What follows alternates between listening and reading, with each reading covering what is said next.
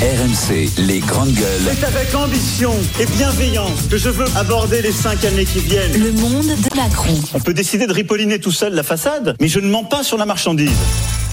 On voulait revenir sur le calvaire vécu par des passagers des RER B et D évacués dans un tunnel entre Gare du Nord et Châtelet à Paris. En fait, ce sont des voyageurs qui se sont retrouvés coincés pendant de longues minutes dans des trains après le signalement d'une personne qui était déjà sur les voies, c'est ce que dit la SNCF. Ah bah alors on nous lance tout de suite le témoignage. Bon bah allons-y alors, il est pressé de parler.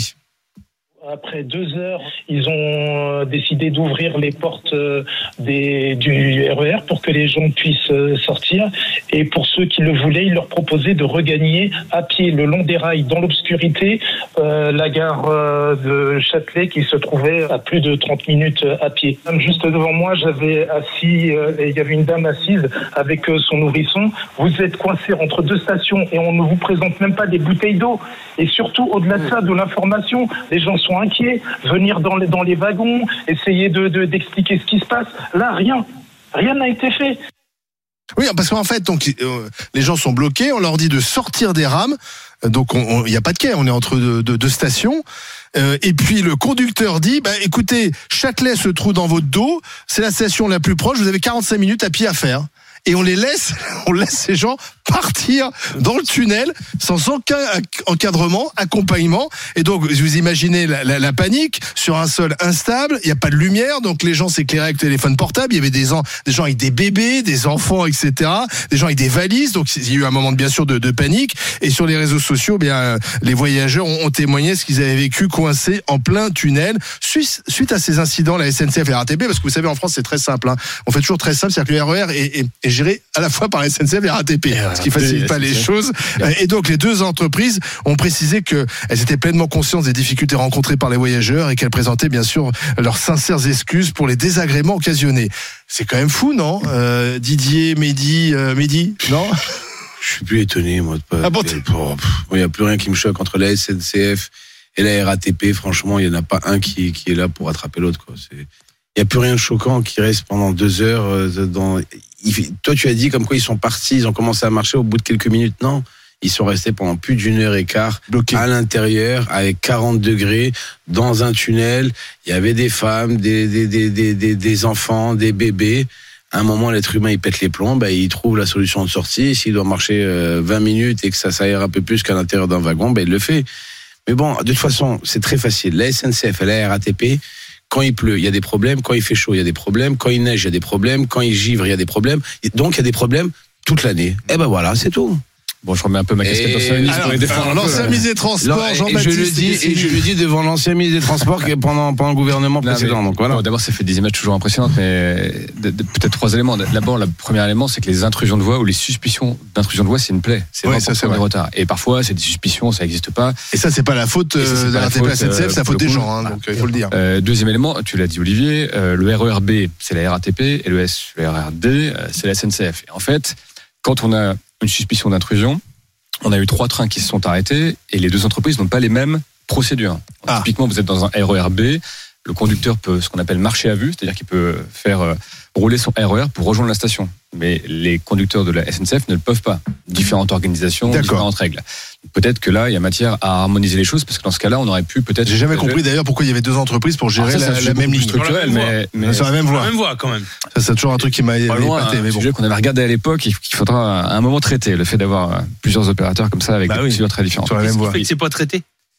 Bah, c'est très, c'est très compliqué, c'est aussi le fruit de l'histoire. C'est ça, mais Voilà, il y a rien de des- simple en Il y a les syndicats et chacun défend son. la région. pourquoi un train qui roule sur la voie A et de la SNCF, le suivant est de la RATP, et les chauffeurs, ils n'ont pas les mêmes consignes de sécurité. même des choses, Explique-moi pourquoi le problème, il n'est pas Il y a même des trains du RER A qui jusqu'à un certain point sont euh, Oui. conduits par la RATP et ensuite par la SNCF euh, au au port de Paris. Ça renvoie à l'histoire. Donc c'est pas simple. Oui, mais enfin. On a on a posé un cadre. il y a- Ouais, l'histoire. On, on vit dans un monde où on envoie un robot sur Mars, quand On a- même. Oui, mais a- la France est un vieux pays chargé d'histoire qui a bien du mal parfois à évoluer. J'avais proposé des choses à l'époque. On verra si un jour ça, ça prospère. mais- Dis-nous que que c'est les syndicats Non, mais qui ont envoyé au-delà du problème, au-delà du problème des procédures qui sont pas les mêmes. Là, on a quand même des gens qui sont. Alors, le conducteur, il dit bon bah je vais vous libérer. Donc allez-y, allez sur les voies. Mais c'est vrai que ça. Après, ça- après, bon, c'est c'est quand, même- c'est quand même pas la nature, c'est hyper dégradé, mais vous avez des chemins qui sont utilisés euh, par notamment les, les techniciens des, de la RATP et de la SNCF. Il y avait des agents de la RATP et de la SNCF, contrairement à ce qui a été dit. Ils sont Ah venus dès 9h, enfin une demi-heure après. Donc ils ont encadré euh, côté RATP au moins, de ce que je sais. euh, C'est pas ce qu'ont dit les voyageurs. Ils disaient Ouais. qu'ils n'étaient pas encadrés. Bon, peut-être qu'au départ, mais en tout cas, il y a eu les agents. Moi, on dit D'accord. comme quoi ils ont fait. Colanta à l'intérieur. hein. Moi, je vous dis. Mais après, c'est La spéléo, ils ont fait la spéléo pour et- sortir. Et, euh, et ouais, c'est hyper dégradé. Et on cumule ça avec effectivement une La chaleur. canicule, la chaleur, etc. Mais c'est c'est pas faux ce que dit Mehdi. C'est vrai que la- l'automne, il y a les feuilles sur les rails qui empêchent de, Ça bloque, de rouler. attention. L'hiver, il y a la neige. Et là, en ce moment, moi qui ai pris le train ce week-end, Les trains sont sont au ralenti parce que les rails sont dilatés. Il va falloir à un moment donné aussi que on peut pas nous dire. Et Léa, je me tourne vers toi. Euh, allez tous dans des métros, des RER et des trains, abandonner la voiture, le transport en commun c'est l'avenir, et pas avoir des transports en commun euh, qui fonctionnent parfaitement. Bien sûr qu'il peut toujours avoir des pannes. hein. Ça, c'est Hein vrai partout. Hein. c'est pas moi qui c'est vrai partout. Non, mais je veux dire, c'est un vrai. Ouais. Non, mais c'est un vrai, un, vrai, un vrai travail de réflexion à faire Il aussi. faut demander, à- il faut demander aussi à Valérie Pécresse euh, qui gère la région et euh, ce- les, non mais les, les transports sont aussi sous, la compétence Pécresse, de la région. Non, mais Sans je trouve compter les que- grèves hein, aussi. Je trouve que quand même assez régulièrement euh, les présidents de région s'en sortent bien euh, sur ce genre d'affaires parce que les, Les gens sont rarement au courant Et les que opérateurs. et- oui, non, mais d'accord, mais personne ne sait qu'en fait que c'est la région qui est, qui est chargée de s'occuper de ça. Donc, euh, écoutez, faisons un sitting devant le, le bureau de Valérie Pécresse. Bah, là encore une a- fois, c'est plein de gens qui s'occupent. Et plus il y a des gens Bien qui mais il y s'occupent, a aussi des trains qui circulent moins il y a de responsables. C'est juste qu'on se, on souvient en priorité des, des, de, de ce qui fonctionne pas. Moi, j'ai beaucoup pris le RERD parce que j'habitais à Melun et euh, la est même chose m'est arrivée. Bah, moi Pardon aussi. la ligne, elle est pourrie depuis La- des la années. Ils ont changé les, les trains, donc maintenant c'est vraiment agréable. Les, nouveaux trains sont. Mais il faut dire merci à Valérie Pécresse. il y a moins de problèmes. Donc là, tu dis, euh, merci de Valérie. Pécresse. Bah bien sûr, j'ai pas de problème à reconnaître quand les choses sont bien faites. Et j'ai l'impression qu'il y a aussi un tout petit peu moins de problèmes qu'il y a quelques années, mais euh, la ligne R est aussi euh, toujours un petit peu un petit peu complexe. Il m'est arrivé la même chose il y a 3-4 ans, pareil, dans une canicule où le train s'arrête et on est resté sans information. Et je pense que c'est ça le pire en fait, de ne pas avoir d'informations de la part du conducteur. Et on comprend bien qu'ils ils peuvent pas toujours savoir ce qui va se passer, mais ne serait-ce qu'avoir un contact euh, avec eux qui nous disent bon, on sait pas ce qui se passe, on est arrêté. Je vous donne des informations toutes les 10 minutes. Je pense que ça aide aussi d'avoir un vrai vois, contact humain. Oui, Là-dessus, la SNCF a beaucoup progressé. Je sais pas Ah, où on est pas. la RATP, Non, mais la. SNCF a avancé. Enfin, au moins dans le TGV. quoi. Oui, parce que pendant longtemps, Moi- les moi, gens. ça m'est arrivé il y a pas longtemps. Oui, était au courant de rien. Mais il est toujours au courant de rien, mais il prend la parole pour te dire que Il sait rien. il se Voilà. moi je préfère que tu le fasses. mais- je préfère bah, qu'on je soit te au jure, que Olivier.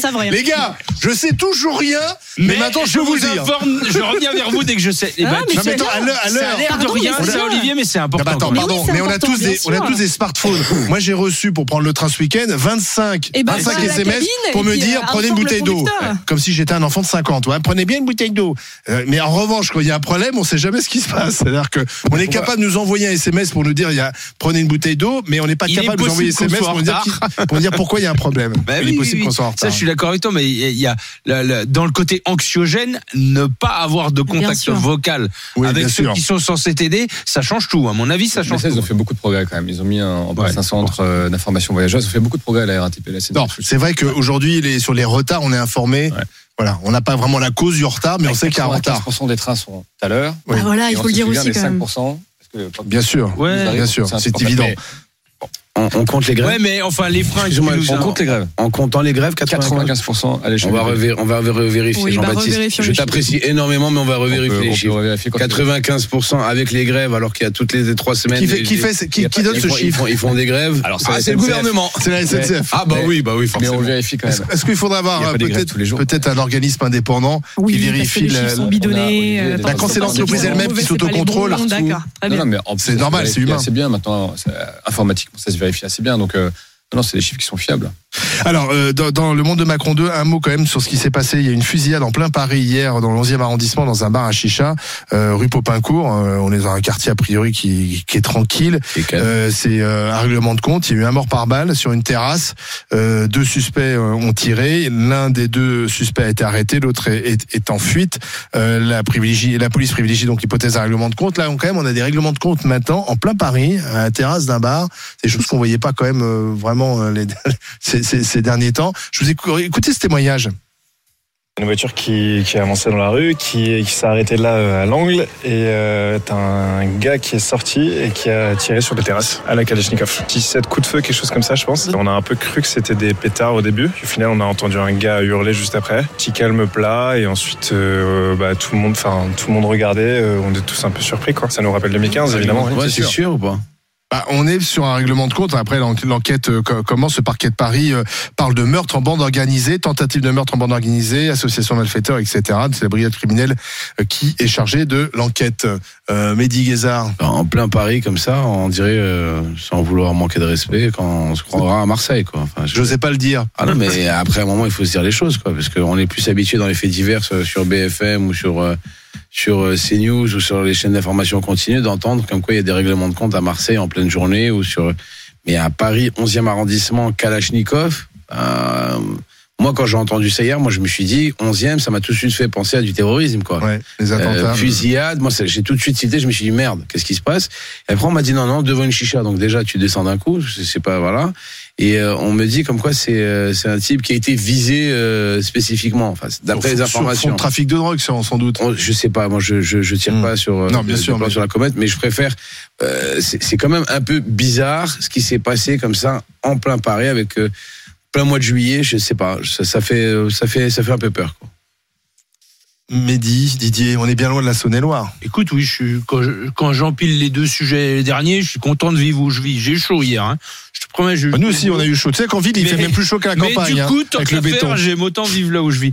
Euh, je- moi, ce qui me, ce qui me fait marrer dans le témoignage là, c'est euh, le gars qui a pas vu grand chose, mais qui sait que c'est une Kalachnikov, quoi. Je veux dire, ça c'est, Oui, alors, ça c'est impressionnant. On va vérifier quelle, quelle est l'arme Ça c'est impressionnant parce que le témoin il a pas vu grand chose vaguement il a vu mais c'est sûr c'est une Kalachnikov quoi. Ça ça ça me fait toujours rire après euh, je comme les autres je trouve que c'est quand même inquiétant ça puisse se passer au grand jour je je Ouais, c'est ça qui fait Je- qui. Enfin, je, je relativise aussi l'émoi que ça suscite ce matin par rapport à quand ça arrive tous les matins, enfin À non, une fois par mois à Marseille ou voilà, on en parle deux fois par mois. Une Marseille. banalisation. Deux ouais. par- ben, voilà, c'est c'est Marseille, le nouveau, problème, c'est que c'est ça. Le problème, c'est qu'à Marseille, il y a vraiment, il y a- il y a vraiment une banalisation des faits.